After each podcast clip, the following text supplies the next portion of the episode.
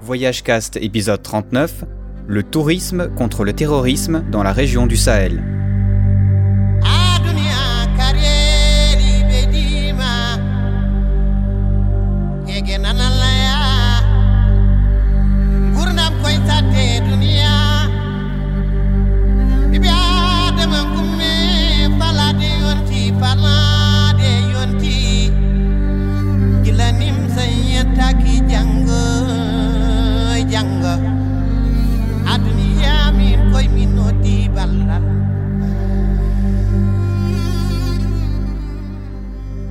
Bienvenue sur Voyagecast, votre podcast sur le voyage.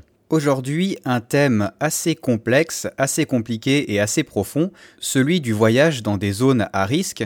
On parlera ici plus précisément de la région du Sahel, qui regroupe un grand nombre de pays qui côtoient le Sahara. Vous ne m'entendrez pas durant cette interview, et c'est tout à fait normal puisque c'est un débat qui a été enregistré au Grand Bivouac, ce superbe festival du voyage qui a eu lieu à Albertville il y a un peu plus d'un mois. J'étais là par hasard avec mon enregistreur, et puis je l'ai enregistré pour le réalisateur du film Dans les montagnes du Tibesti, et puis comme ce débat était super intéressant et qu'il était sur mon enregistreur, j'aurais trouvé dommage de le laisser dormir sur une quelconque carte mémoire. Donc, Voici ce débat tourisme contre terrorisme. Ça peut sembler un peu étrange comme thématique et un peu étrange de les lier surtout, et pourtant vous seriez étonné. Un des invités du débat n'est autre que Maurice Freund, très connu dans le tourisme dans ces régions-là. Il est connu pour le tourisme solidaire et responsable, même si ces termes sont maintenant assez galvaudés malheureusement. Il va travailler avec les locaux dans ces régions assez complexes que sont le Mali, le Tchad, la Mauritanie ainsi que bien d'autres, dans le but justement de non seulement rapporter de l'argent aux populations locales de façon légale et intéressante, mais aussi, pourquoi pas, de faire changer de mentalité les gens sur place et peut-être aussi pour nous montrer que ces régions sont intéressantes. Les autres participants au débat sont Jean-Christophe Ruffin, médecin, historien, globe-trotteur, écrivain et diplomate français au Sénégal et en Gambie, Michel K. Zongo, réalisateur, cadreur et scénariste burkinabé. Il y a ensuite Gérard Garrier, directeur général d'Alibert Montagne et Désert, spécialiste des régions du Sahara. Il y a d'autres intervenants dont je n'ai malheureusement pas pu avoir les noms. Tout cela interrogé par Guy Chaumereuil, journaliste, président de la Grande Traversée des Alpes, président fondateur du Grand Bivouac et aussi voyageur alpiniste. En bref, pour effleurer les thématiques qui seront exposées, on parlera un peu des Toubous, une tribu qui se situe dans la région du Tchad. On parlera de la vision de la France, vue de ces pays-là, surtout depuis l'affaire du Mali. On va parler, ou plutôt ils vont parler, je devrais dire, de terrorisme, de la transformation de combat national en combat mondial. Ils ont aussi évoqué la situation du Burkina Faso, qui est assez spéciale, due à une politique et une situation très particulière. Ils ont évoqué la situation assez particulière que je ne connaissais absolument pas, celle des ONG payées par le Qatar et ce genre de pays, qui commencent petit à petit dans chaque pays à implémenter peut-être euh, une autre façon de voir euh, certaines religions, ainsi qu'un certain extrémisme qui n'est pas pour aider ces régions à rester calmes. Ils ont parlé de l'importance de l'État dans tous ces pays, de la différence des revenus entre le tourisme et les trafics illégaux, et pour finir, c'est surtout Jean-Christophe Ruffin qui a évoqué la situation de ces zones rouges, ces zones où les Français sont encouragés à ne pas du tout aller pour cause de dangerosité. Et c'est franchement la première fois que j'entends parler du côté politique de ces régions-là, de l'impact qu'elles ont sur les populations locales, et c'est vraiment un sujet passionnant qu'il faudra peut-être un jour euh, creuser un peu plus. Mais il reste que j'avais jamais rien lu sur le sujet, et c'est donc très intéressant d'en entendre parler. Je ne vais pas faire plus long, je vous laisse écouter ce débat juste après, comme d'habitude, un petit passage d'un film qui est en rapport avec la thématique. Bon débat Vous auriez tort de me prendre pour un primitif parce que quand j'étais petit, il n'y avait pas d'eau courante. Je m'y connais un petit peu en histoire. Vous voyez ça? Ça s'appelle bâtir le futur. Et un futur exempt de toutes les idées des petits blancs de l'Arkansas général. Je vois pas ce que vous voulez dire, je viens du Texas. Monsieur Garrison, je crois que vous n'auriez jamais dû venir. Nous sommes en guerre civile. Cette guerre, c'est la nôtre. Pas la vôtre. 300 000 victimes et toutes celles à venir. C'est plus une guerre, monsieur Atto. C'est un génocide. Maintenant, dégustez votre thé, je vous prie. Euh, ne montre pas, mais justement, euh, vous allez euh, nous en dire un peu plus. Comment ont on perçu les, les, comment les Toubous ont perçu votre arrivée, votre voyage? Est-ce qu'ils l'ont bien compris? Est-ce qu'ils ont pris que c'était un test? Moi, ce qui m'intéressait, c'était plus l'interface, ce qui se crée dans la relation entre le, le, touriste, celui qui est le voyageur, et celui qui est touristé, quoi, le, le Toubou, qui fait l'objet de, de cette démarche, de cette curiosité. Et pour en revenir à l'image, effectivement, à, Fada, lorsque nous sommes allés aussi à un festival des cultures sahariennes, et un peu partout autour, les Toubous qui étaient là, sont un peu comme ici, sont constamment en train de se prendre en photo, avec des téléphones portables, en train de se filmer. Et ça a maintenant beaucoup de place là-bas. La musique, par exemple, la musique Toubou, on l'écoute sur des téléphones portables, dans des qualités sonores qui sont exécrables. Mhm. Mais le téléphone portable est un vecteur de musique aussi. Donc c'est ce que j'ai cherché à trouver. dans les montagnes, on n'a pas été tellement en relation avec des gens comme ça, quoi. Mais l'accueil que nous ont ménagé ces populations, pour nous en tout cas, a toujours été extrêmement ouvert. La, petite caméra à 1500 euros Sony, je suis très content que ce film passe, est quelque chose qui fait pas peur. Il y a quelque chose où on arrive avec, euh, voilà, on a l'impression que tous les touristes, c'est un peu comme quelque chose qu'on leur a greffé, quoi. Cet appareil à enregistrer le temps, le son, l'image. Mais euh, non, ils n'ont pas eu peur, ils nous ont pas jeté de pierre, euh, ils étaient très contents. Et qui plus est, puisque l'enseignement euh, au Tchad se fait en français, on avait l'avantage de la langue qui nous permettait d'aller un peu plus loin. quoi.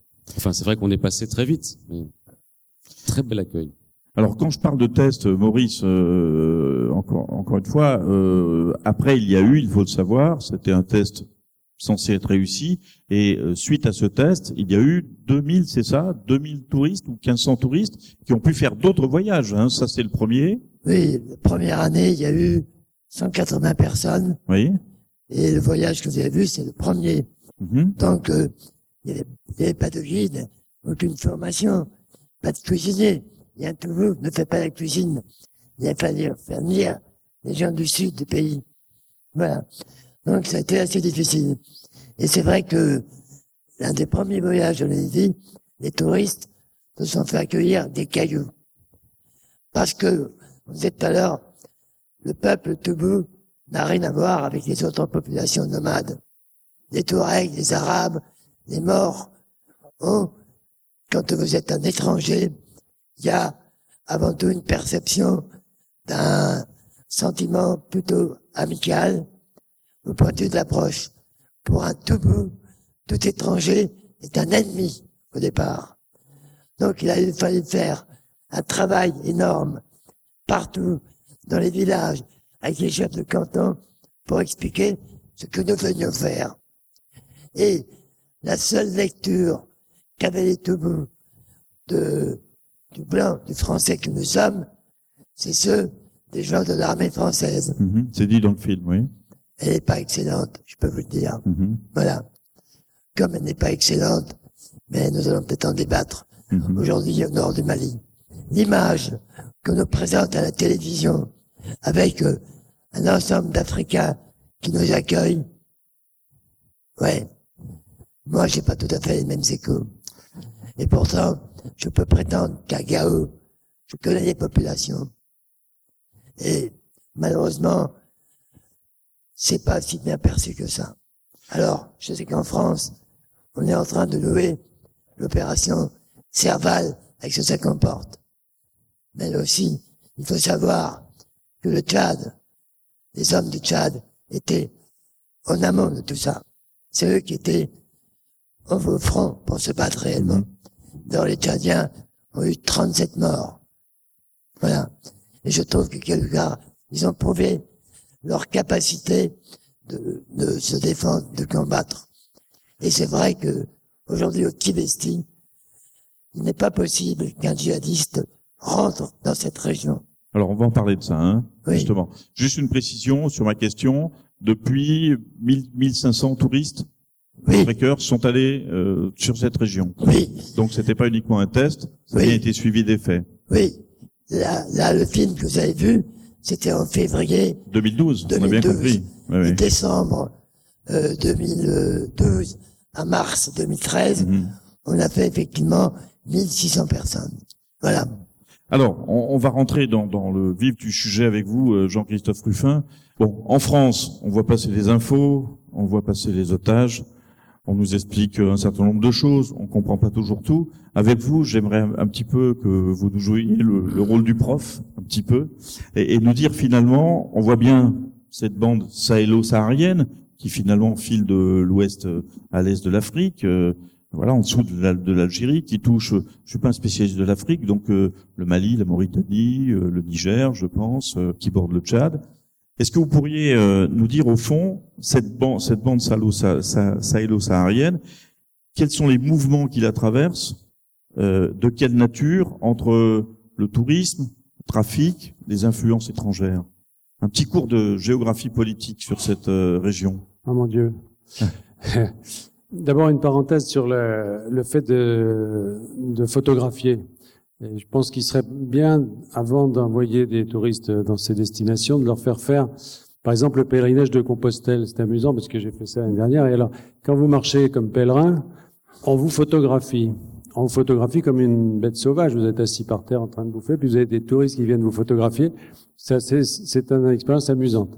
D'ailleurs, ça m'est arrivé aussi en Chine. Euh, J'étais avec ma fille euh, dans la cité interdite, et puis les Chinois viennent et se mettent à un mètre de vous, et vous photographie. C'est assez amusant parce qu'une fois qu'on a vécu ça, effectivement, peut-être qu'on est plus sensible. Quelques années d'ailleurs, il y avait un film euh, d'Africains qui venaient euh, de filmer les Parisiens sous leur nez. Hein. Donc, euh, je pense que les touristes, d'ailleurs, dans de plus en plus de circonstances, vont se trouver dans cette situation. Non, sur le sur la situation, alors plus sérieusement, dans cette région, d'abord, il ne faut pas la globaliser. Vous avez le grand mérite de singulariser la, le Tchad par rapport au, au reste de la zone.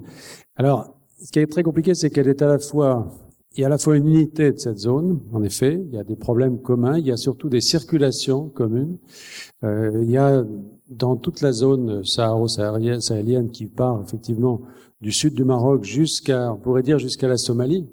On sait qu'il y a des circulations de, de personnes euh, depuis très longtemps d'ailleurs sous forme criminelle, sous forme de trafic, hein, mais aujourd'hui plutôt sous forme euh, de, de, de, terrorisme. Par exemple, on, on a l'évidence de contacts étroits entre les shebabs somaliens, pour donner un exemple, et euh, certains groupes radicaux marocains. C'est-à-dire que à travers tout l'espace euh, saharien, il y a des interactions possibles. Donc il y a à la fois cette unité, parce que le Sahara est une zone de contact, euh, c'est une mer intérieure, donc avec euh, cette circulation depuis très, depuis très très longtemps, effectivement, de, de gens qui passent à travers, et ça continue aujourd'hui. Mais en même temps, il y a une singularité parce qu'il y a une histoire de chacune de ces régions, et le Burkina, le Sénégal, la Mauritanie, le, Sud-Soudan, euh, la Somalie, si on les met dans le même sac, c'est un peu différent, sont, sont chacun particuliers. Ils sont particuliers par leur géographie déjà, parce qu'ils n'ont pas euh, tous la même. Entre le Sénégal, par exemple, qui est qui est pratiquement totalement plat, euh, ou la Mauritanie, qui est pratiquement totalement désertique, et puis euh, les zones qu'on a vues, qui sont des zones montagneuses, etc. Il y a des, aspects très différents. C'est beaucoup plus difficile de se cacher dans une zone plate, euh, dans une zone où vous n'avez pas de, de sanctuaire possible. Euh, que de se cacher dans le nord du Mali ou euh, possiblement dans le sud de l'Algérie. Alors, qu'est-ce qui s'est passé en fait ces dernières années? Cette zone, euh, cette zone saharienne en fait est devenue une, a été ébranlée par un certain nombre de conflits.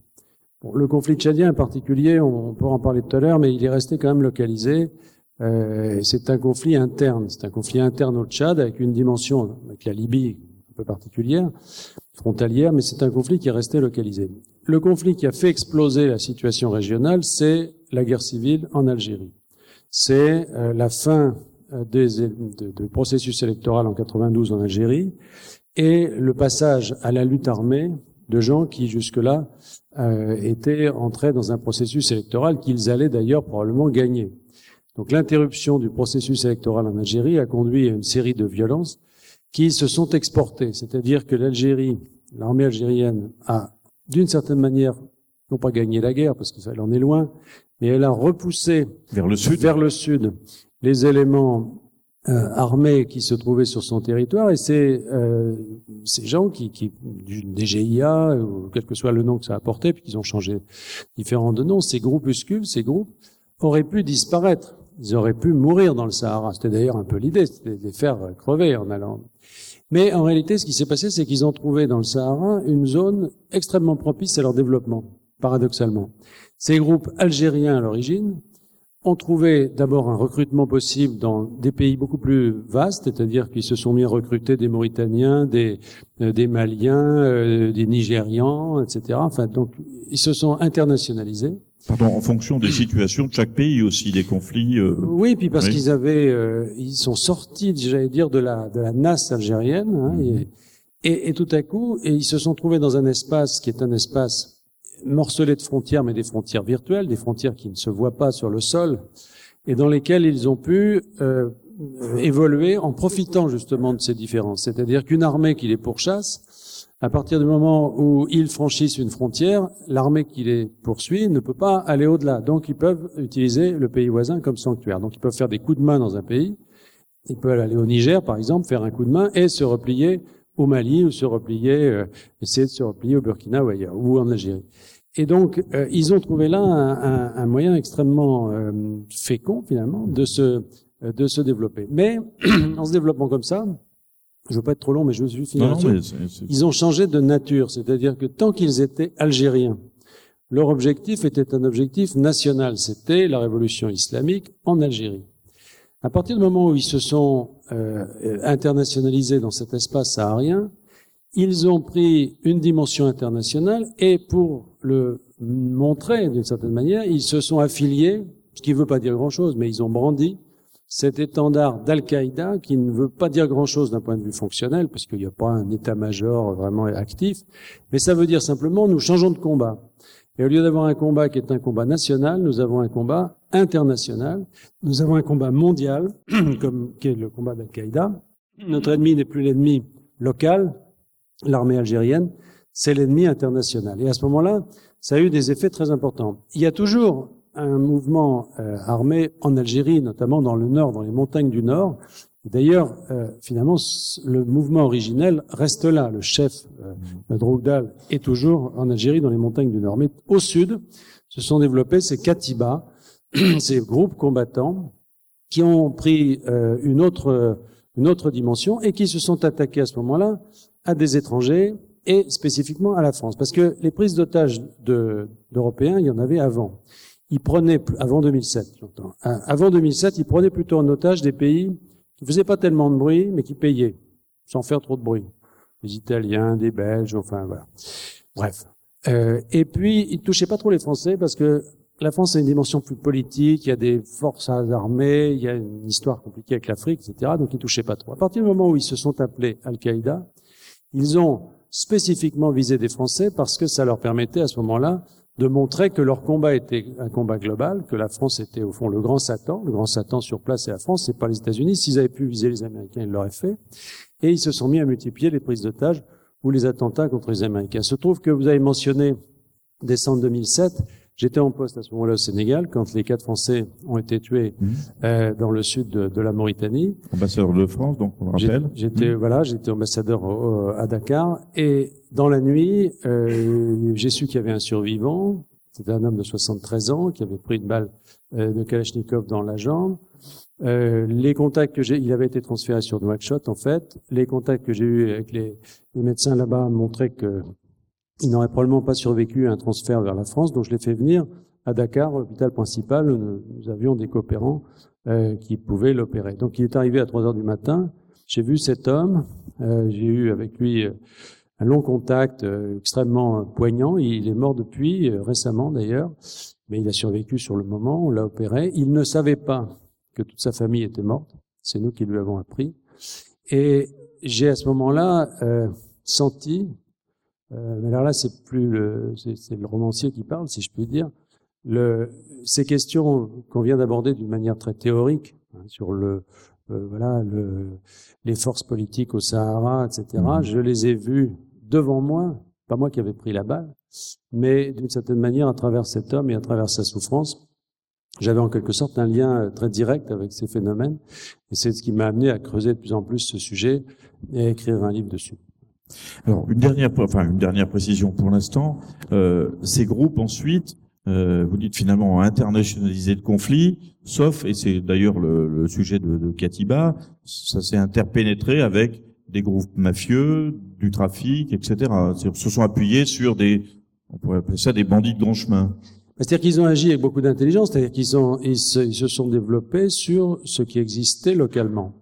Alors, ce qui préexistait localement. Donc, dans certains endroits, euh, ils sont tombés sur des euh, des groupes qui étaient eux-mêmes en conflit euh, dans des pays, notamment, vous l'avez mentionné tout à l'heure, des pays qui sont ethniquement divisés entre Nord et Sud. Donc, ils ont joué sur ces divisions entre Nord et Sud, mais ces divisions sont beaucoup plus complexes encore mmh. qu'entre Nord et Sud. Par exemple, au Mali, bien sûr, il y a les Touaregs euh, au Nord et il y a les populations noires du Sud, mais c'est beaucoup plus compliqué que ça parce qu'au Nord, il n'y a pas que des Touaregs. Euh, vous avez des tas d'autres populations. Euh, vous avez les Arabes ribiches, vous avez les... il y a vraiment de, de, de très nombreuses populations qui souvent d'ailleurs avaient été instrumentalisées contre les Touaregs. Bref, ils ont joué de ces divisions locales et ils se sont aussi appuyés sur des groupes mafieux, n'entrant généralement pas eux-mêmes dans les trafics, quoique certains dirigeants de Katiba comme euh, Mokhtar Ben Mokhtar sont d'anciens mafieux, euh, mais ils ont, avec beaucoup d'habileté, établi une espèce de, de, de, de, zone de péage, si vous voulez, ou de redevance que paient les groupes mafieux pour passer dans les zones qu'ils contrôlent. Donc ils se sont, ils se sont bien adaptés au terrain. Sauf en effet, dans un pays comme le Tchad, ça n'est pas le seul. La Mauritanie est aussi un pays qui se protège, mais très différemment, parce que en Mauritanie, il y a une forte réaction gouvernementale et de l'armée, mais les tribus sont très divisées et vous avez, à travers les tribus, de très grandes différences, notamment avec euh, les, puisque vous avez en, Mauritanie, vous avez les Noirs, vous avez les, les, les populations négro-mauritaniennes qui, qui, traditionnellement quand même, mhm. notamment les, les, les Aratines, les anciens esclaves, etc., qui ne sont pas forcément euh, très en très très d'accord avec le gouvernement. Donc il y a une réaction gouvernementale forte, mais une population qui reste quand même sensible à la propagande euh, djihadiste. Alors qu'au Tchad, il y a une unité beaucoup plus grande entre l'action euh, du gouvernement de Abré, de pardon, j'ai un train de retard d'Idriss Déby et le et, et la population qui, mhm. qui est beaucoup plus homogène comme vous l'avez dit. Donc là ils ont ils sont tombés sur un os et le Tchad aujourd'hui joue une carte non sans arrière-pensée d'ailleurs qui consiste à être en pointe dans la lutte contre le djihadisme qui lui rapporte aussi pas mal d'un point de vue international parce que c'est le bon élève en quelque sorte de la région avec le Burkina d'ailleurs. Voilà, bah justement, euh, merci pour ce voilà pour ce, ce tour d'horizon que je trouve effectivement euh, assez euh, finalement c'est clair, assez pédagogique. Euh, Michel, est-ce que euh, par rapport à cela, donc je résume alors euh, de manière très caricaturale, l'Algérie, un, coin enfoncé finalement au, au fond du désert, un éclatement des conflits passant d'une dimension nationale à une dimension internationale, et mêlé avec ça, avec du trafic, des groupes locaux ou des situations nationales qui permettait justement euh, des, accords entre les différents belligérants. Euh, comment on ressent? Alors, le, Burkina dans cette affaire, vous venez de le dire d'ailleurs, euh, paraît presque comme le Tchad. ça a été dit d'ailleurs dans le film. Hein, nous ici, dans le film, le, le, Tchadien a utilisé exactement la même phrase tout à l'heure, cet après-midi, euh, au Dôme Théâtre que Michel. Euh, c'est un pays plus propre ou quelque chose comme ça. bon, euh, bon peut-être que c'est déjà, je pense que la géographie aussi, la géographie qui joue un peu à la faveur du Burkina. Plus on descend vers le sud, moins, pour l'instant, je veux dire, les, les terroristes s'aventurent pas trop parce que le nord du Burkina, qui est à la frontière du Mali et le Niger, mhm. elle est, elle n'est pas assez, euh, le Sahara là-bas, le désert n'est pas assez énorme, donc euh, vite fait, on, on, descend vers le centre, vers Ouagadougou, qui est la capitale, et effectivement, ça fait que euh, on a moins, on sent moins euh, cette attaque terroriste au Burkina, même si ça se passe tout juste à la, à la porte du Burkina, c'est on est pour l'instant assez bien protégé, mais ça ne veut pas dire non plus qu'on est, on est totalement à l'abri, parce que effectivement, euh, du côté de Mali, on a une frontière très très poreuse qui, c'est le même peuple d'ailleurs, euh, entre euh, Gao et, et qui, qui est au nord du Burkina, qui est, qui est très très proche du Mali.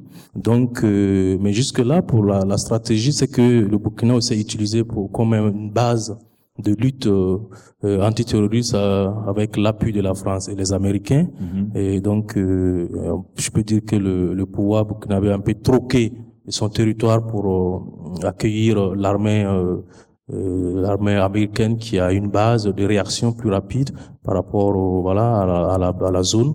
Donc pour l'instant, euh, voilà, on est assez protégé, mais je sais pas jusqu'à quand. Michel, quel est l'état d'esprit de l'opinion, euh, un grand mot, mais l'opinion burkinabé. Vous pensez, vous vous dites finalement nous on est pas mal à l'abri. Est-ce que vous êtes peut-être plus solidaire euh, des autres États africains? Est-ce que vous êtes dans un état finalement d'appréhension en disant mais ça va nous tomber quand sur la tête? Oui, puisque en fait, euh, quand on regarde euh, les pays là où ça arrivé, euh, ils n'ont pas, ils n'ont pas non plus, euh, ils n'ont rien fait. Je veux dire, quand on, on, va au Burkina, la montée de, la, je pense par rapport aux religions, je veux dire, déjà on est un pays où on n'a pas une religion très dominante. Très, pardon. Très dominante l'un ou l'autre. Il n'y a pas il y a pas, on n'est pas un pays islamique, on n'est pas un pays euh, décrété catholique. C'est vraiment un pays laïque où on trouve toutes les, les différentes sensibilités religieuses qui cohabitent en, très bonne intelligence.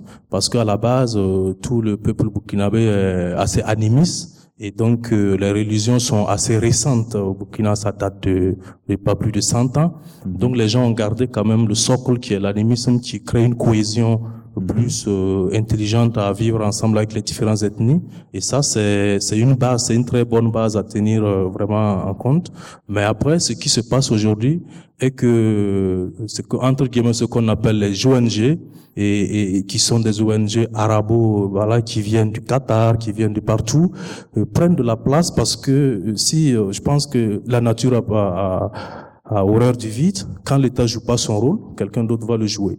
Et on voit depuis quand même quelques années, c'est ce qui est arrivé au Mali à un moment donné où la construction des mosquées, les ONG qui arrivent, euh, voilà, euh, on ne sait pas d'où, mais maintenant on commence à comprendre pourquoi. Mhm. Parce qu'effectivement, euh, les djihadistes utilisent aussi ce, ce, côté. Ils sont assez intelligents. Ils arrivent dans des dans des milieux où les populations sont abandonnées par l'État et qu'ils arrivent à construire des écoles coraniques, mais en inculquant toute une, une démarche.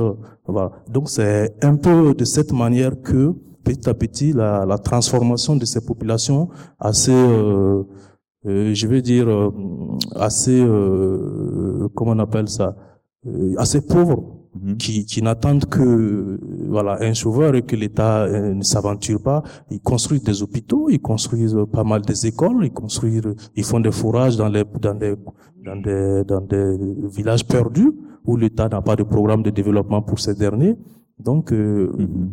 Un jour, si on dit à ces populations que les donateurs sont des djihadistes ou sont des terroristes, euh, ah, c'est impossible de, de, faire changer la donne. Donc c'est aussi ça qui fait que euh, il faut que nos États euh, jouent le rôle de, de, moteur de développement, qui s'occupent des populations, qui aient des vraies politiques de développement. Parce que c'est pas des pays. Moi, je n'appelle, je n'appelle pas nos pays des pays pauvres. On n'est pas du tout pauvres. On est des pays très mal gérés. Mm-hmm. On a de quoi se nourrir. Mm-hmm. On, a, on est, c'est pas, on n'est pas pauvre, pas du tout. On est, on est des pays qui sont mal gérés depuis des, des années, qui n'ont jamais vraiment su se prendre en charge. Alors, on est bien d'accord que ce qui est important, euh, c'est bien la situation de ces pays, c'est pas notre regard dessus, et, et c'est pas notre activité ou, nos envies touristiques. Mais euh, le thème étant, c'est vrai, à la fois reprendre la route et, et pour nous ne pas considérer que l'Afrique est, est, un no man's land totalement euh, interdit, ne serait-ce que pour continuer à avoir des échanges avec les peuples du monde et, et nous-mêmes. Euh, on va s'intéresser justement à, aux conséquences que ça a eu. Euh, Gérard Guerrier, euh, euh il dit donc de, depuis trois quatre ans. Est-ce qu'on peut considérer que, d'abord, est-ce que tu, tu euh, acquiesces un petit peu aux analyses que tu as entendues, et est-ce qu'on peut considérer que pour ces raisons-là, et peut-être pour d'autres aussi, l'Afrique est devenue un peu terre interdite pour euh, les échanges touristiques. Je me souviens effectivement du, de ton coup de gueule sur la situation du Mali. Oui, c'est-à-dire il y a à peu près trois ans, je crois. Hein. Il y a trois ans, euh, j'avais fait une conférence sur le Mali Et je venais juste d'être invité par le ministre du Tourisme et de l'Artisanat et de l'Industrie, quelque chose comme ça. Mais bien ton micro. Euh, un festival Touareg à Kidal que j'avais euh, que j'avais décliné, pour tout dire, après analyse. Euh, hélas, hélas, oui, il faut bien dire que la zone au niveau touristique hein, qui s'étend du Mali jusqu'au Tchad, pardon Maurice, est sinistrée dans son ensemble. Alors, d'un niveau macroéconomique, on pourrait dire qu'on s'en fiche.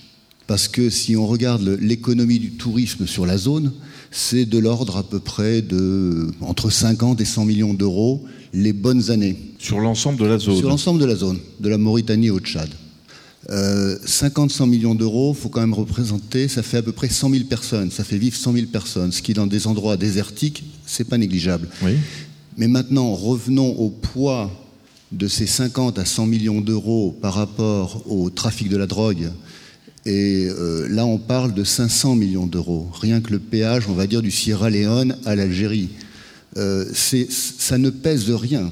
Donc ça veut dire que, en gros, aujourd'hui, euh, ceux qui ont la part belle, ce sont les trafiquants, les terroristes, et que les touristes n'existent pas. Comment, Jean-Christophe Ruffin, je le disais tout à l'heure, vous avez été ambassadeur au Sénégal. Euh, à l'époque, hein, Gérard Guerrier avait mis en cause d'une certaine manière le, Quai d'Orsay sur ses décisions. Hein. Vous connaissez la, fameuse zone rouge, zone orange, etc. Et quand on rentre dans zone rouge, là, c'est fini. Euh, il n'y a plus, plus aucune possibilité de faire quoi que ce soit. Euh, à quel niveau cela se décide ah, Moi, je l'ai vécu très directement dans l'est du Sénégal parce que j'ai été informé par nos services un, jour en fin d'année euh, en 2009 qu'un groupe euh, euh, que, nous surveillons enfin, projetait des enlèvements dans l'est du Sénégal, c'est-à-dire vous savez qu'il y a une zone de trois frontières là, donc dans, l'est du Sénégal, avec notamment comme cible les chasseurs, parce que ce sont des zones de chasse dans lesquelles ça fonctionne comme ça. On, des petits avions déposent les chasseurs, et puis les chasseurs restent huit jours. Bon, mhm chassent, en définition, enfin ils essayent en tout cas, et puis au bout de huit jours, l'avion revient et les reprend. Donc pendant huit jours, vous avez des gens qui euh, ne peuvent pas euh, s'échapper, qui sont là. Et euh, il y avait ce groupe qui était identifié, écouté, et qui projetait un enlèvement dans cette zone. Donc ma, responsabilité, c'était très directement de dire, ou pas, au Quai d'Orsay, nous incluons cette zone en zone rouge ou pas. Et je n'ai pas voulu le faire, je n'ai pas pris la responsabilité de le faire, ou plutôt j'ai pris la responsabilité de ne pas le faire, ce qui est beaucoup plus lourd de cette manière, euh, parce que quand vous avez placé, euh, quand vous avez peint une zone en rouge, personne ne va facilement, et peut-être même jamais, la remettre euh, en vert. Parce que. ça peut prendre du temps, c'est quasi définitif. parce que le principe de précaution étant ce qu'il est, si il arrive quoi que ce soit, même si c'est avec un, million de chances, euh, enfin une chance sur un million, personne euh, ne prendra la responsabilité de revenir en arrière. Attendez, vous dites qu'il y a des zones rouges, donc qui pour le touriste sont rouges pour euh, des années et des années, c'est ça? Alors c'est très très difficile de revenir en arrière parce que, en effet, une fois qu'elles sont rouges, Imaginez-vous, c'est très facile de mettre une zone en rouge. C'est très très facile. Ça vraiment, euh, je veux dire, ça se fait d'un trait de plume. C'est très très facile. C'est vous qui zone rouge et c'est fait. Alors ça vient en général du poste. Ça vient du, du, poste localement qui dit, euh, voilà, nous on considère que voilà maintenant ça n'est plus sûr de se balader par là. Après, il faut des procédures. Par exemple, bon, au, Sénégal, vous avez toute la zone de la Casamance qui est, euh, qui est, tout, qui est victime de ça depuis des années. Des Sénégal, donc euh, dans, le, en Casamance. Ah, pardon, En Casamance, oui. Donc, euh, moi, j'ai essayé d'ailleurs de, lever les, les, les, les, précautions qui étaient, enfin les, les, comment dire, les alertes qui, qui, figuraient sur notre site sur, le, sur la Casamance. Et j'ai dit, je vais y aller. Je vais faire un tour là-bas. Euh, donc je vais prendre ma voiture, mon chauffeur, puis je vais y aller. Alors on m'a dit très bien, formidable, très bien, donc euh, accord du département, comme on dit, etc. Et puis euh, deux jours après, il y a le colonel, mon attaché de défense, qui est venu, qui m'a dit, écoutez, c'est très très bien, bon, j'ai prévenu les Sénégalais, bon, très bien. Alors et alors, et eh ben alors ils vont vous mettre une automitrailleuse devant, une automitrailleuse derrière. J'ai dit, ben, euh, qu'est-ce que vous voulez qu'il me tire dessus ou quoi? Parce que je vais dire, si, moi j'y allais pour justement euh, banaliser comme ça, même j'aurais pu prendre une voiture banale, je l'aurais fait. Bon, à partir du moment où vous êtes en convoi militaire, je veux dire, ça n'a plus aucun sens. Bon, et en plus, c'est le contraire, c'est-à-dire que si il y a un rebelle qui traîne à la retraite, unijambiste, euh, au RSA, machin, etc., qui, qui peut taper sur un ambassadeur, alors le truc, il va venir, pensez mhm. bien. Donc, euh, je veux dire, bon, donc ça n'a pas de sens, et j'ai pas pu le faire. Mhm. et, la Casamance est restée exactement comme elle était avant. Mhm. Donc, le, processus, si vous voulez, quand vous avez une alerte quelque part, si vous avez, euh, moi j'avais ce souci, si vous voulez, de ne pas entamer le crédit touristique de ce pays, parce que pour le coup, au Sénégal, ça représente beaucoup, le mhm. tourisme, c'est dans, dans l'économie sénégalaise considérable, euh, parce que les gens ne font pas la différence, si vous voulez. Si vous mettez une zone rouge au Sénégal, ça veut dire que les gens qui vont à Sali en vacances sur la, sur la côte, ils vont se trouver alertés aussi, même si ça mhm. se passe dans l'Est, si vous voulez, parce mhm. qu'on raisonne par pays. Or, ça n'a pas beaucoup de sens, mais c'est comme ça. Euh, rares sont ceux qui regardent en détail, etc. Puis souvent, c'est un, un pays s'allume. Donc finalement, qu'est-ce qu'on a fait? On a prévenu un certain nombre d'agences de, voyage qui étaient spécialisées dans ces voyages de chasseurs pour les mettre en garde. Et puis, il se trouve qu'on a renforcé euh, les, mesures qu'on avait prises euh, et que finalement, ce groupe euh, a, été, intercepté quelques temps plus tard et, finalement n'a pas, pu mettre ses projets à exécution. Mais finalement, le Sénégal est resté en dehors de toute, zone rouge et Dieu merci. D'accord. Et ça, donc, ça, ça tue effectivement le, le, le tourisme hein, de manière assez euh, radicale. Je voudrais la, la réaction de, de, de, Gérard d'abord et de Maurice sur. Euh, tu as dit tout à l'heure, Gérard, euh, au fond, euh, globalement, le chiffre d'affaires du tourisme, c'est important parce que ça touche des populations sur, un, sur des sites particuliers où ça a un impact, mais globalement, ça n'a pas beaucoup d'impact. Je, je, voudrais que vous nous expliquiez tous les deux, peut-être, quels sont les, les circuits de retombées économique euh, euh, sur, euh, sur le tissu de ces, de, sociétal et social de ces zones-là. Mais tu voulais réagir peut-être à... Oui, je, voulais peut-être rajouter un mot sur, les, sur les zones rouges, parce que c'est que... Hélas, c'est devenu mon travail journalier, mhm. de les lire, de discuter avec le Quai d'Orsay, de d'essayer. Je suppose qu'elle s'étendent en ce moment. Hein. Oui, et, bon, j'ai l'exemple par exemple au Pérou. C'est vrai quand quand il y a une zone rouge, elle reste rouge, mais pour pour dix ans. Au Pérou, on a des zones rouges qui correspondaient à l'assassinat d'un touriste, euh, touriste, israélien qui est resté rouge dix ans après. Euh, parce qu'effectivement, aucun fonctionnaire euh, du Quai d'Orsay sera promu parce qu'il aura eu le courage de déclasser une zone rouge. L'inverse, par contre, je peux vous dire que s'il a oublié notamment Niamey avant l'enlèvement avant des deux jeunes ingénieurs était vert, mm-hmm. ce qui était extraordinaire, je peux vous dire que là, euh, le poste, il a, il a dû se faire taper sur les doigts, j'imagine en tout cas.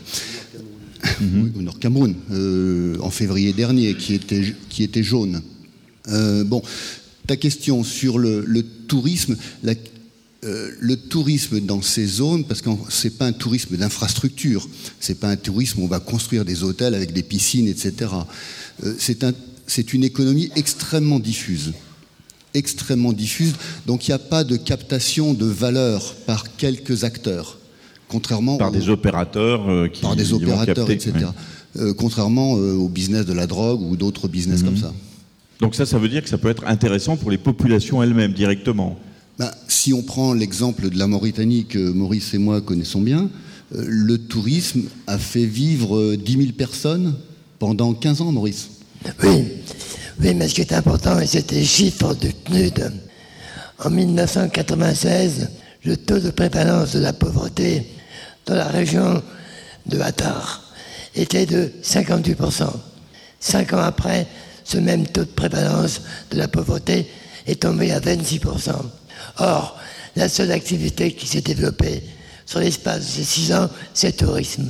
Je dirais que, bien sûr, au point de vue macroéconomique, nous sommes que dalle par rapport au trafic de la drogue.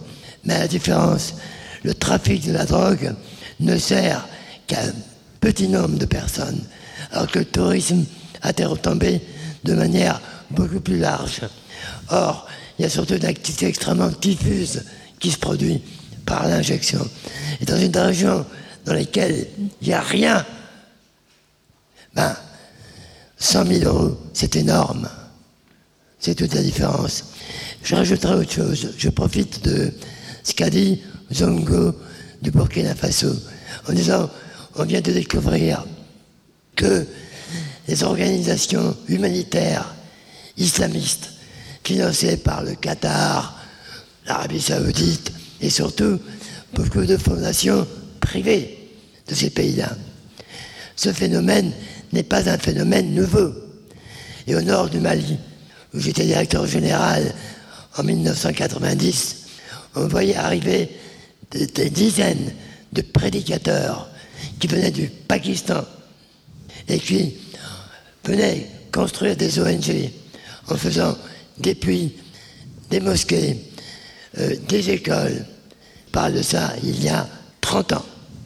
Et quand on avertissait les autorités en disant, on nous répondait, on nous répondait c'est un épiphénomène. Seulement 25 ans après, toutes ces ONG ont fait le lit de ce qui va se passer. Ça, c'est une certitude. Jamais on aurait pu imaginer, il y a 25 ans en arrière, qu'un phénomène comme celui qui s'est passé, la venue des Algériens, puisse être possible au Mali. Il y a 25 ans, non. Aujourd'hui, c'est foutu. Et je dis que, malheureusement, et contrairement à ce qu'on peut dire, les populations locales, dans la région de Kidal, Dame de République, enfin bon, on ne va pas rentrer dans les détails, aujourd'hui, ne sont pas opposés au développement de cet islamisme agressif. C'est faux de dire ça. Pardon Ils ne sont pas, ne sont pas opposés? Non. Aujourd'hui, et euh, Ruffin l'a parfaitement bien dit, au nord du Mali, il existe des Arabes, des Morts, des Touaregs, des Peuls, avec des mélanges divers. Ces gens-là, entre eux, il y a beaucoup de conflits qui existent. Et aujourd'hui, au nord du Mali, il y a un pourcentage de plus en plus important d'habitants du Nord qui sont favorables au phénomène du terrorisme, d'ACMI et de cette religion. Parce que on a développé aussi, depuis 25 ans ou 30 ans, des logiques de haine contre l'Occident. Et tout ça, ça fait ce chemin. Bon, je ne suis pas un diplomate, mais depuis 30 ans, je suis en Afrique, sous les tentes, à Kidal. Je connais bien ce monde-là. Et je pense que c'est effectivement pour nous l'avenir de la Mauritanie, du Mali, du Niger, est très sérieusement compromise. Et que nous ne pouvons pas espérer, dans les prochains mois, prochaines années, pouvoir malheureusement y retourner. Votre opération du même coup, si on vous entend, il est vraiment une opération commando et de foi. Hein, c'est clair, c'est-à-dire que vous êtes, euh, vous continuez à, y croire finalement. Écoutez, et c'est pas M. Ruffin qui va me contredire. La seule fois que les djihadistes ont tenté de pénétrer au Tibesti, il y a de ceci une douzaine d'années, mm-hmm. les Toubous les ont arrêtés, fait prisonniers et rendus. C'est ce qui a été dit dans le film. Hein ouais. Mhm. Voilà. Donc, moi je dis, certes, le Tchad, et je peux comprendre les inquiétudes du MAE, du ministère des Affaires étrangères, qui aujourd'hui déconseille d'aller au Tchad. Bon, moi personnellement, de ma connaissance de ce que je peux avoir sur le plan militaire, sur le plan de la défense qui s'organise, des moyens qui mettent les Tchadiens, ce qui n'a jamais été le cas chez les Maliens. Il y a eu, mhm. allez, disons de la part des autorités maliennes, un côté assez sympathique, parce que le pouvoir de, de Bamako, le pouvoir de Bamako, voyant d'un œil assez sympathique l'arrivée de ce phénomène djihadiste de l'Algérie, parce que ça leur permettait de combattre en même temps les populations touareg. C'est très compliqué ce qui se passait au Mali. Et ATT, que je connais depuis 90, j'ai vécu avec lui le coup d'État à Bamako, et c'est devenu un ami. Combien de fois je lui dis, mais arrête, il faut que tu prennes des décisions. Atete est un homme de consensus. Il a laissé faire tout le monde. Or, dans le Nord, ceux qui s'enrichissent le plus, ce sont effectivement les Arabes, tribus particulières, avec ce trafic. Et ceux-là ont favorisé l'arrivée des djihadistes. C'est clair. Alors, il y a Luc et, Jean-Christophe qui voulaient réagir. Je ne sais pas dans quel. Luc et Oui, je te remercie. Moi, je, ça m'énerve vraiment. De quel Parce que pour l'instant, on est bien d'accord, au moment de, ce débat, les, clés non seulement ne, ne, tournent pas dans le bon sens, mais continuent de, on, continue oui, de les mais fermer. Il, il faut se mettre du côté des peuples. Moi, tous ces gens que j'ai rencontrés en Afrique me disent, mais de quel droit nous avez-nous édicté en zone rouge? À qui profite le crime? C'est vrai que le tourisme représentait peut-être pas beaucoup d'argent en masse financière, mais par contre, ces petites échelles qui se faisaient entre les gens permettaient des liens humains, permettaient peut-être que des touristes après s'engagent dans une petite association qui allait aider une école, par exemple. Mais est-ce que les zones rouges ont empêché les sociétés multinationales d'exploiter l'uranium au Niger, d'exploiter les minerais alors que quand il n'y a plus de touristes et qu'il n'y a plus de journalistes, effectivement, on fait ce qu'on veut? Alors à quoi ça sert et de quel droit? Jean-Christophe Oui, ah, euh, je pense qu'il ne faut, pas être trop parano non plus. Euh, des, que les zones rouges ne modifient pas euh, le fait qu'il y ait la présence d'entreprises qui exploitent telle ou telle euh, ressource, c'est vrai. Mais pour tout un ensemble de responsabilités, je pense par exemple euh, aux patrons d'ONG qui envoient des volontaires sur le terrain. Euh, je pense à l'État français ou d'autres qui envoient des coopérants sur le terrain. Je pense aux agences qui envoient des touristes euh, sur le terrain. C'est quand même important de, de savoir quel est le degré de, danger. Donc, je dis l'existence des zones, de ces zones, elle n'est pas. Moi, je ne la remets pas en question en tant que telle. Je veux dire, c'est logique, c'est normal. Quand on sait les sommes qui sont payées pour euh, payer les rançons des, otages, euh, quand on sait les efforts qu'il faut faire pour ramener des otages, euh, et, on n'y arrive pas d'ailleurs, hein, puisqu'on en a encore beaucoup, il est normal que l'État, d'une certaine manière, se protège et permette aux décideurs de se protéger en mettant des zones rouges. La question, c'est plutôt euh, où elles sont, comment elles sont dessinées et combien de temps elles restent. C'est surtout ça la question. À partir de quels critères on les maintient et sur quel, euh, euh, comment on les dessine. Parce qu'il faut, être très clair, elles sont dessinées souvent au doigt mouillé. Comme ça, sur, des, sur une carte, bon, bah, c'est par là que ça se passe. Bon. Et effectivement, on a tendance du coup à allumer des pays en disant voilà, sous ce pays est dangereux, et puis, et puis c'est foutu, le tourisme n'y va plus.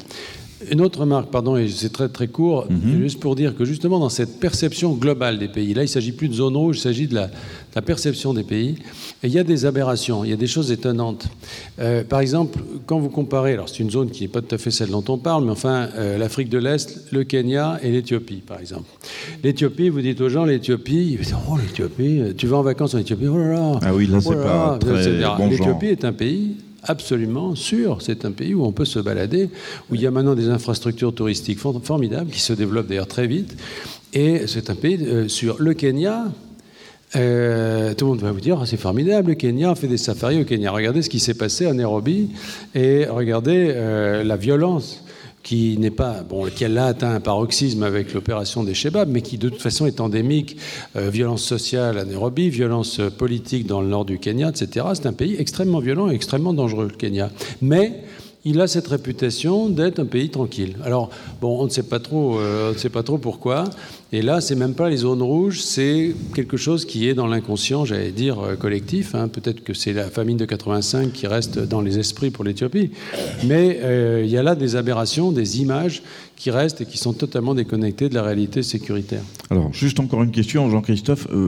on abandonne, comme vous le dites d'ailleurs dans Compostelle malgré moi, les habits Hein, les habits et la fonction. Euh, je reviens aux marcheurs finalement et aux voyageurs. Est-ce qu'aujourd'hui, parce que c'est la question qui doit, je pense, être dans la tête de beaucoup d'entre nous, qui, d'entre vous qui, nous écoutez, euh, est-ce qu'on peut encore Est-ce que moi, Jean-Christophe Ruffin, j'ai encore envie d'y aller et où, en Afrique et est-ce que je considère que que, que la porte est fermée, mais du point de vue du, du marcheur, du trekker, du, de celui qui a envie de voyager et de voir. Non, mais je pense que ça veut. Alors, l'Afrique, franchement, euh, ça ne veut rien dire. L'Afrique est tellement divers, c'est un continent tellement mais énorme. Vous savez, c'est ce qu'on dit ici en général. Est-ce qu'on va en Afrique? Voilà, mais alors cette réponse, on ne peut pas la faire puisque l'Afrique, ben, pour moi, je ne sais pas ce que c'est, c'est extrêmement divers. Euh, ce que je vois, c'est que euh, y a, si on considère euh, l'Afrique de l'Ouest, par exemple, l'Afrique subsaharienne de l'Ouest, c'est une Afrique qui a connu des, des, guerres extrêmement ou des crises extrêmement graves, que ce soit la Côte d'Ivoire, la Sierra Leone, la Libéria, etc., ces dernières années ces crises sont plutôt en train de s'arranger. C'est-à-dire qu'aujourd'hui, euh, euh, la Côte d'Ivoire, le Libéria, la Sierra Leone sont plutôt en train d'aller mieux. La transition démocratique, de nouveau, s'est bien opérée au Sénégal et elle s'est même opérée en Guinée, ce qu'on n'attendait vraiment pas, après euh, l'héritage de la période Sékou Touré. Donc finalement, cette Afrique côtière, en ce moment, va mieux. C'est indiscutable. En revanche, l'Afrique sahélienne est aujourd'hui soumise à des turbulences. On l'a dit à cause des conséquences de la violence algérienne, qui, a mhm. débordé sur le Sahara, mais aussi, parce qu'on ne l'a pas mentionné, mais il faut quand même le dire, de l'intervention occidentale en Libye, parce que euh, l'éclatement de l'État libyen a, fait quand même voler en éclat toute la, euh, une espèce de coffre-fort d'armes, de combattants, d'agents de, de, tout poil qui se retrouvent aujourd'hui dans toute la zone. Donc aujourd'hui... Redonner un coup d'accélérateur au, voilà, donc aujourd'hui, si on veut globaliser, si vous voulez, cette Afrique euh, sahélienne, en revanche, est, est en difficulté. Maintenant, avec des exceptions, et on l'a dit, le Burkina, le, le Tchad, etc.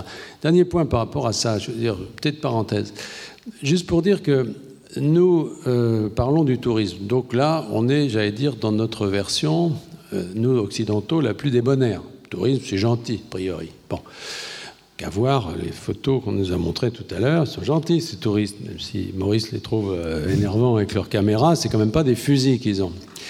Mais dans le même ordre d'idées, les mêmes occidentaux, nous, nous posons des questions beaucoup moins gentilles par rapport à ces pays. C'est-à-dire, est-ce que nous devons intervenir? Car la dernière opération, euh, ça s'est passé quand même militairement dans la région. Et là, ce qui est intéressant, c'est de voir le point de vue des pays locaux, localement. Le Burkina, par exemple, était contre. Pourquoi le Burkina était contre? Parce que le Burkina, comme l'Algérie d'ailleurs, ne sont pas favorables à des interventions extérieures pour la résolution de ce type de crise et pensent qu'il vaut mieux une opération qui soit faite par euh, les, pays eux-mêmes, s'ils en, en, ont les moyens. Mmh. en tout cas, ils peuvent demander un appui, hein, je veux dire un appui militaire, un appui aérien, un appui en renseignement secoudré, mais pas euh, l'intervention de troupes au sol. Et il y a là quelque chose d'intéressant, parce que je pense que c'est un vrai, vrai débat aujourd'hui pour nous, qui est de savoir si nous restons, j'allais dire, dans une mentalité de gendarmes de cette région, c'est-à-dire si les problèmes que nous abordons, nous les abordons dans l'optique de les résoudre nous-mêmes, ou si nous les abordons, j'allais dire, vu de l'extérieur, de façon comme le ferait des Nordiques, par exemple, qui regardent ça, mais qui ne, à qui ne viendrait jamais à l'idée d'aller intervenir là-bas. Or, la France n'a pas tout à fait viré sa cutie de ce point de vue, et quand nous discutons de ces points de vue, de ces questions, c'est toujours avec l'arrière-pensée de savoir si nous devons ou pas intervenir militairement. Je veux dire parce que c'est parce que ça reste quand même le problème euh, central pour nous avec l'histoire qui, est la nôtre. Mhm. Gérard, tu voulais Ouais, je voulais quand même répondre euh, parce que je pense que ça peut intéresser nos amis dans la salle sur la dangerosité des pays de la zone. Rapidement, si on brosse, on peut dire que le Maroc, c'est à peu près sous contrôle. La Mauritanie, euh, même si c'est rouge, orange, moi, je pense que c'est relativement sûr, même si nous n'y allons pas, parce que la demande est nulle, il faut aussi euh, dire... La demande est nulle, tu dis, pour l'instant, vous n'avez pas laissé. Bien sûr, alors après, si tu veux, c'est euh, euh, une prophétie qui se, qui se réalise de toute seule. Il y a zone rouge, donc il n'y a pas de demande, et du coup, le, le Quai d'Orsay va, va, va, garder ça rouge, parce que c'est pas important. Mais, Absolument. Mais je pense que effectivement, la région d'Atar, Chinguetti, aujourd'hui, pourrait être tout à fait ouverte aux touristes. Après le Mali d'avoir les couilles de proposer une offre. Non, alors les, les, couilles, ça suffit pas, si tu me permets. Euh, nous, on raisonne plutôt en guide de haute montagne et plutôt une analyse raisonnée plutôt que le reste. Mais bon, passons. Euh, le Mali, aujourd'hui, je déconseillerais. L'Algérie, c'est compliqué, c'est pas simple. Euh, le Niger, bien accompagné et encore. Euh, la Libye, il faut pas y foutre les pieds. Et le Tchad, on en discute. Alors, voilà. c'est pour un peu rebondir par rapport à, à M. Ruffin et puis aussi à, la, comment, à la désignation de la zone rouge. nous, de notre point de vue, c'est vrai que on se demande souvent pourquoi c'est un autre pays qui détecte le danger chez nous. Voilà, moi, c'est un peu ça. C'est voilà. En fait, euh, par cette expérience, il y a trois ans de cela au Burkina, il y a eu euh, des émeutes, des revendications liées à, un abus, euh, à une bavure policière d'un élève qui a après généré par une révolte militaire et tout. Et juste, c'était au moment du FESPACO, voilà, donc je suis cinéaste, et on a, on a vraiment subi quelque chose parce qu'en trois jours, le Burkina était en zone rouge. Et alors que. Mais que trois jours Oui, en trois jours d'émeute, le Burkina était en zone rouge. Pardon, et c'est des, alors que euh, on voit souvent, on a vu souvent en France des, revendications où il y a eu des, interventions policières bien musclées, mais ça n'a pas empêché les, gens de voyager, quoi. Voilà. Donc, euh, c'est vrai que euh, c'est assez complexe la désignation de la zone rouge. Il y, y, a une réalité, effectivement, où il y, a un danger. ça, on ne peut pas. Je, voulais rassurer Michel. Pendant les émeutes euh, des banlieues parisiennes, euh, les États-Unis avaient posté un avis contre la France. Rassure-toi, on est aussi bien traités. Mais, mais les pays africains, le Burkina par exemple, n'a pas empêché les, les, Burkinabés de venir à Paris parce que c'est pas grand-chose. oui, c'est ce que voulait dire Michel en fait. Est-ce qu'il y a des, des, deux, trois questions euh, qui peuvent être posées. Est-ce que vous pouvez juste lever la, main pour savoir qui va poser des questions, qu'on sache à peu près? Donc il y a une question là-bas en tout cas, et on pourra en prendre deux ou trois, parce que cette soirée peut-être est, un petit peu euh, ardue, enfin ardue, mais euh, voilà, selon l'objectif du Grand Bivouac, ben, on essaie d'apprendre des choses. Et moi j'apprends comme vous finalement de ce, qui, de ce qui est dit ici, et de manière parfois assez simple et assez claire. Oui, euh, bon, bonsoir Fabien. Euh, je, je, suis en fait expatrié au Chili, en Patagonie. Et c'est effectivement, on regarde beaucoup le reste du monde en vantant justement les mérites d'un bout du monde complètement en dehors de tout problème. Donc, mais cependant, on a quand même les mêmes problèmes de développement touristique euh, que, ceux que vous évoquez. Il me semble que mon expérience a, j'aimerais en fait poser une question dans le sens de, des types de tourisme dont on parle quand on évoque ces problèmes et ces dangers. Parce que je crois qu'en fait, il y a tourisme et tourisme, ou voyageurs et, et touristes. Moi, je travaille dans ce qu'on appelle le tourisme scientifique. Donc, effectivement, on essaie de lier des, concepts et des éléments qui permettent de structurer un tourisme différent. Et peut-être que dans ces zones dites rouges, on peut penser à d'autres formes de tourisme plus personnalisées qui respecteraient les règles de sécurité pour les voyageurs et pour les opérateurs. Alors comment on pourrait le penser, cette autre forme de tourisme? Pas, alors ça, pour le coup, c'est pas évident. Mais il, existe, hein, c'est le tourisme que fait Maurice, c'est le tourisme qu'on essaye de faire. Maintenant, euh, excusez-moi d'être rationnel, et aujourd'hui en France, vous avez une loi qui s'appelle la loi Kouchner, qui, euh, dit en gros que si vous êtes tour opérateur et que vous envoyez des touristes dans une zone, malgré les avis, sans préciser d'ailleurs lesquels, eh bien, si l'État français engage des dépenses pour payer pour vos bêtises, par exemple une rançon, euh, détourner le Charles de Gaulle ou envoyer des rafales, c'est vous qui devez payer. Euh, alors heureusement, elle n'a jamais été utilisée, mais je peux vous dire que c'est quand même une épée de Damoclès sur nos têtes. Et même si on n'est surtout pas des financiers, euh, ben, on a aussi des travailleurs qui travaillent chez nous et on n'a pas envie de balancer leur emploi bêtement. C'est une réponse. Hein, euh. Est-ce qu'il y a une autre question? Moi, très rapidement, je voudrais euh, demander, je ne me rappelle plus son prénom, Sigmund Freud. Maurice. voilà, Maurice Freud, non, je plaisantais. Freud. Euh, Freud, non, mais j'ai bien vu l'orthographe, mais bon, c'était. Freud, euh, Freud. Freud. Freud. Ce qui veut dire ami. Allons-y. Alors, je voulais simplement, quand vous faisiez la réflexion sur les touristes qui sont là avec leur, leur troisième bras, l'appareil photo, là, et, quand vous dites, on va d'abord un peu expliquer aux populations du coin ce que c'est que les touristes, pourquoi vous ne faites pas aussi une explication sur ces gens-là? Quand Moi, j'ai été choqué par les appareils photos, surtout pour un premier voyage qui normalement étaient des gens qui n'étaient pas des touristes, les, premiers venus, mais ils se comportaient pareil. Hein. C'est-à-dire que si ça avait pu mettre l'appareil photo dans l'œil du, Comment que ça se fait que vous ne l'aurez pas dit Vous savez pas, on va faire une première journée. je vous interdis les appareils photo, par exemple. C'est pas grave si on loupe une belle photo. oui. Bah, il l'a dit, mais après alors. Ouais, c'est difficile d'empêcher les gens de vouloir faire une photo. La problématique, c'est de ne pas le faire tout de suite. C'est d'abord de créer une proximité avec les gens.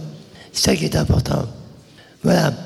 Alors, c'est vrai que parfois, je me sens extrêmement agressé par certains touristes.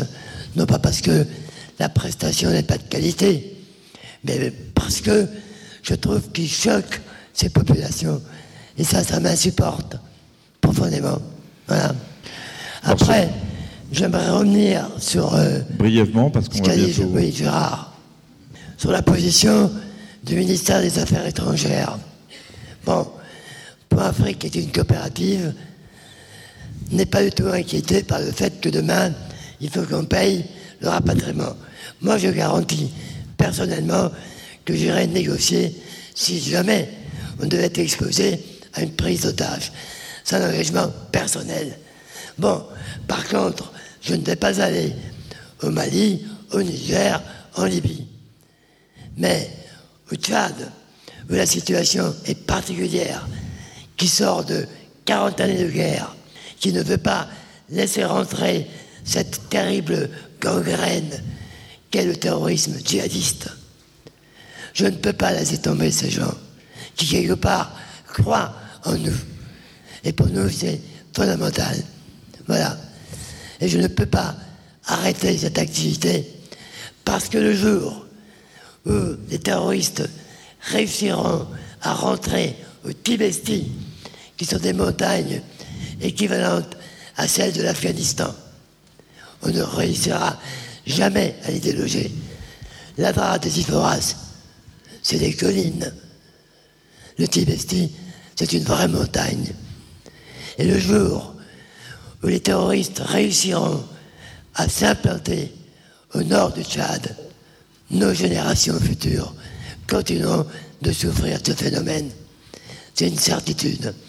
On ne pourra pas gagner. Ce qu'a fait Serval au Mali, c'est impossible au Tchad. Impossible. Voilà.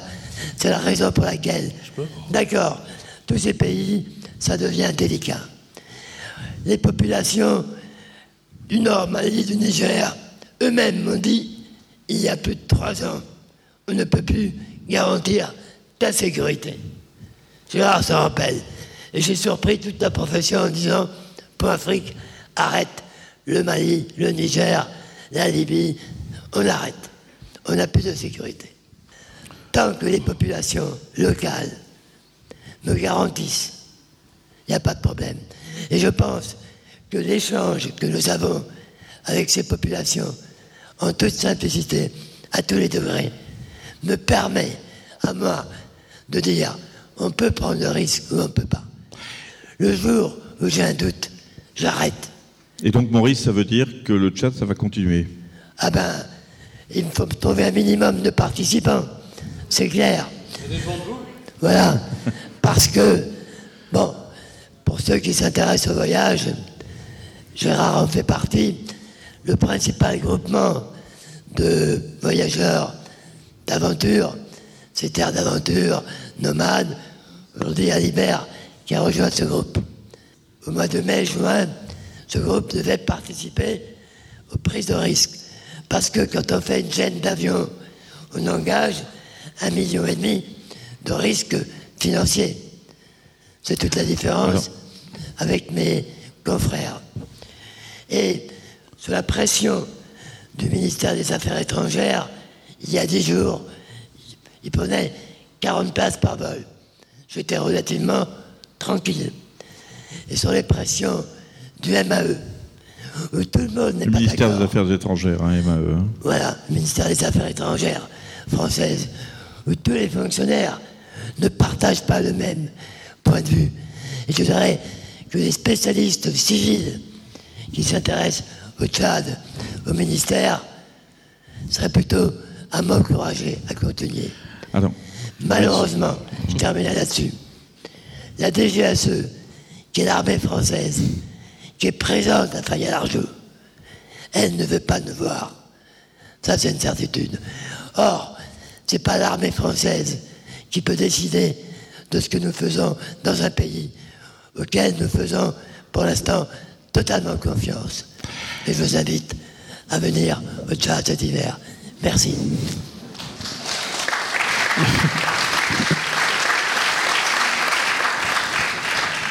Michel, oui, en fait, euh, je voulais revenir. On va t'écouter un peu en conclusion. Oui, oui, en fait, je voulais revenir euh, un peu à la question de monsieur qui demandait euh, quel genre de tourisme il faut, il faut développer ou, par rapport à la situation actuelle. Et je suis pas un tour, je suis pas un opérateur de, de, tour touristique, mais moi, si vous voulez mon avis par rapport au, en tant que jeune africain, et le genre de tourisme que nous, nous voulons en Afrique, c'est des touristes qui regardent l'Afrique avec le cœur, mais pas avec les yeux. Parce que c'est c'est par rapport à la photo. C'est vrai que depuis la nuit des temps, il y a une espèce d'agression comme ça. Quand on arrive, euh, le matériel que les Européens ont accès rapidement, je pense que ça modifie malheureusement le comportement humain. Qui, la machine prend le dessus, la machine devient plus importante que l'homme. Donc euh, nous voulons justement que des gens viennent, pas forcément pour regarder des beaux paysages, mais aussi vivre. Juste vivre, juste là, juste venir dans un pays, vivre et voir comment, comment nous, aujourd'hui, nous vivons, notre Afrique, mon Afrique. Voilà. Merci.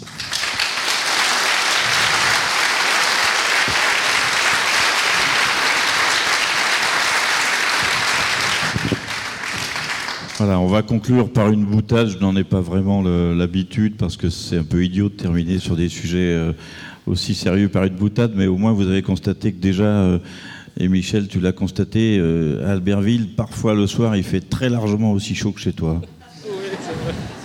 Bien, je vous remercie beaucoup d'avoir contribué à cette soirée qui se voulait informative. Euh, c'est pas toujours euh, c'est pas toujours facile, mais je crois que c'est important de repartir d'ici avec une vision euh, peut-être plus clarifiée de ce qui se passe en ce moment dans cette zone. on va malheureusement mettre à contribution encore un petit moment Jean-Christophe Ruffin pour quelques signatures de livres qui sont prêts donc à votre enfin du côté de du côté que je montre, voilà, de la salle. Jean-Christophe Ruffin peut signer quelques livres et notamment, euh, et notamment Katiba sur cette euh, région euh, sahélo-saharienne. Merci pour cette soirée. Des robots et des extraterrestres. Oui, monsieur. Vous voulez me dire qu'il y a un studio de cinéma à Hollywood en ce moment qui est financé par la CIA Oui, monsieur. Et pourquoi pas les vélos déjà? On a tenté de faire remonter le message, monsieur. Vous croyez vous croyez que c'est plus plausible que des professeurs Absolument. Un, il n'y a plus aucun enseignant étranger en Iran. Et tout le monde connaît les gens d'Hollywood. On sait bien qu'ils tourneraient à Stalingrad avec Pol Pot comme réalisateur si c'était vendeur. Toutes les solutions sont mauvaises. Il faut choisir la meilleure. Vous n'avez pas de meilleure mauvaise idée que celle-ci? C'est la meilleure mauvaise idée que nous ayons. Et de loin. Merci d'avoir écouté ce débat, j'espère qu'il vous a plu. En tout cas, moi, je l'ai trouvé passionnant et je me dis juste un truc, c'est qu'on parle pas assez de ces pays, surtout du point de vue voyage, du point de vue tourisme. Je sais pas vraiment si ça peut aider à terminer une guerre ou arrêter le terrorisme. Ça, on va laisser aux gens qui sont vraiment, vraiment positifs. Mais en tout cas, je me dis qu'il y a peut-être des pistes à creuser et que localement, on peut changer les choses. Vous vous demandez peut-être quels ont été les films sur Voyage Cast Eh bien, le premier, c'était Black Hawk Down, si je prononce bien, ou La chute du faucon noir en français. Vous l'avez peut-être entendu dans l'introduction, le film se passe en Somalie. Le pitch est assez simple, un hélicoptère s'écrase suite à une opération, des militaires américains sont envoyés pour aller secourir ces soldats, et ça part un peu en sucette. Le film est assez classique dans sa deuxième partie, il est assez dur tout de même, euh, surtout le début. Les premières images sont très violentes et surtout qu'elles nous rappellent des faits qui se sont bel et bien passés. Elles nous rappellent des choses qu'on a vues en coup de vent à la télé. Euh, oui, je sais pas comment dire ça, mais peut-être réfléchissez avant de regarder. Il s'agit tout de même d'un film euh, violent, pas pour le fun, ça évoque des choses qui se sont réellement passées. Moi, je me suis remis dedans hier pour euh, sélectionner ce que je voulais passer dans Voyage Cast. Je ne me rappelais plus des premières images et oui, euh, elles sont pas très agréables à voir. Il reste que c'est historique, donc ça peut être intéressant de regarder. En tous les cas, c'est un bon film, il y a pas mal de bons acteurs. La musique est formidable. D'ailleurs, la musique qui sera à la fin de cet épisode vient justement de ce film, une musique de Lisa Gérard avec Hans Zimmer, magnifique, tripant. Je vous défie de ne rien ressentir en écoutant cette musique. C'est impossible, il y a tellement d'émotions qui passent. Moi j'adore, alors euh, pour la fin du podcast, mettez le volume du casque à fond, fermez les yeux et partez avec la musique. Pour le deuxième film, il s'agit d'Argo, un film de Ben Affleck le film se situe en Iran et aux États-Unis. Après la chute du chat, et c'est expliqué au début du film, il a été emporté aux États-Unis pour se faire soigner. L'Iran est tombé en révolution et l'ambassade américaine a été envahie par les Iraniens.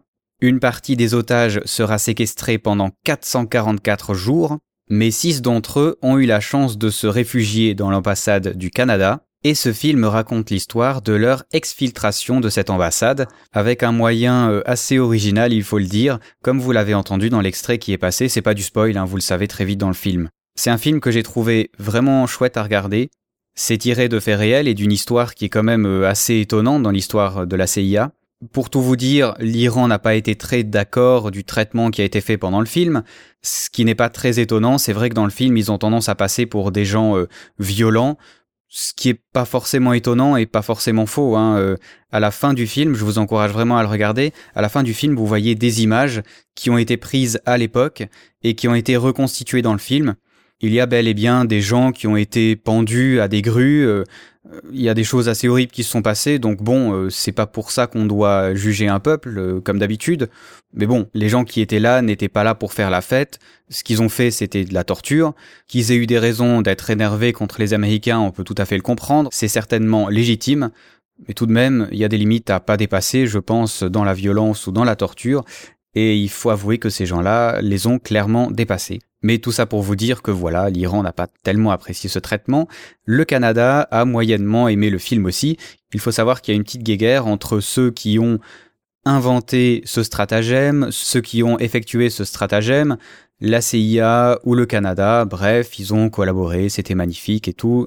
Tout le monde est content, tout le monde est heureux et tout le monde s'aime. Euh, bref, c'est assez rigolo, ils essayent tous d'avoir le beau rôle. Enfin voilà, c'est une histoire qui est assez marrante à regarder, surtout quand on pense qu'elle est vraie. On s'approche de la fin de l'épisode pour vous dire que dans deux semaines, c'est le nouvel épisode de Voyage Cast où nous allons parler du voyage en famille. Ce sera deux familles qui viendront nous parler. L'une qui a une fille de deux ans et l'autre qui ont un adolescent de 14 ans. On va donc évoquer le voyage en famille, comment est-ce qu'on fait, comment est-ce qu'on se débrouille quand on a une famille et qu'on veut quand même voyager, comment est-ce qu'on s'arrange avec l'argent, comment est-ce qu'on s'arrange pour euh, l'éducation, plein de sujets autour d'enfants et de familles qui, je pense, intéresseront un grand nombre d'entre vous. Je vous laisse comme promis avec cette fabuleuse musique présente dans le film la chute du faucon noir, elle s'appelle Gortoz à Rannes, J'attends, par Denez Prigent et Lisa Gérard, orchestrée par Hans Zimmer. C'est magnifique, je vous laisse profiter et à ciao bonsoir.